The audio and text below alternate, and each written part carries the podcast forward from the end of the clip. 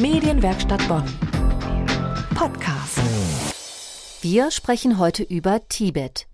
Über das Land im Himalaya wird fast nie in den Medien berichtet, und das, obwohl es dort tagtäglich Spannungen gibt. Das tibetische Volk ist seit über einem halben Jahrhundert im Konflikt mit China.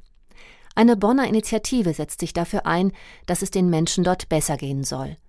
Bevor wir uns mit dieser Initiative beschäftigen, erklärt mein Kollege Tobias Kugelmeier erstmal, was es mit dem Konflikt genau auf sich hat und stellt Ihnen die wichtigsten Fakten über Tibet vor. Das Land Tibet liegt nördlich von Nepal und westlich von China. Es wird auch das Dach der Welt genannt, denn viele seiner Gebiete liegen auf der Nordseite des Himalaya-Gebirges.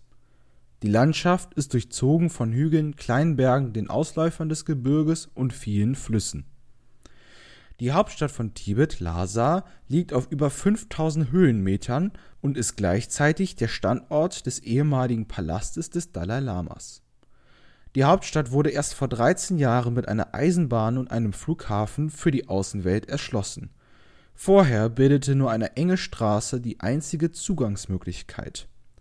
Heute leben viele Tibeter vom Tourismus, weit über 20 Millionen Menschen reisen jedes Jahr in diese Region Neben dem Tourismus ist die lokale Politik ein wichtiger Grund, über Tibet zu berichten, denn der Konflikt zwischen Tibet und China dauert schon viele Jahrzehnte an. Nach dem Zweiten Weltkrieg musste die tibetische Regierung aufgrund politischen Außendrucks ein Abkommen mit China unterzeichnen, damit China Truppen in Tibet stationieren konnte. Nach wachsenden Spannungen zwischen Tibet und China kam es 1959 zu einem Aufstand, bei dem Zehntausende Tibeter zum Tod kamen der Dalai Lama floh daraufhin nach Indien und China übernahm alle Regierungsaufgaben Tibets.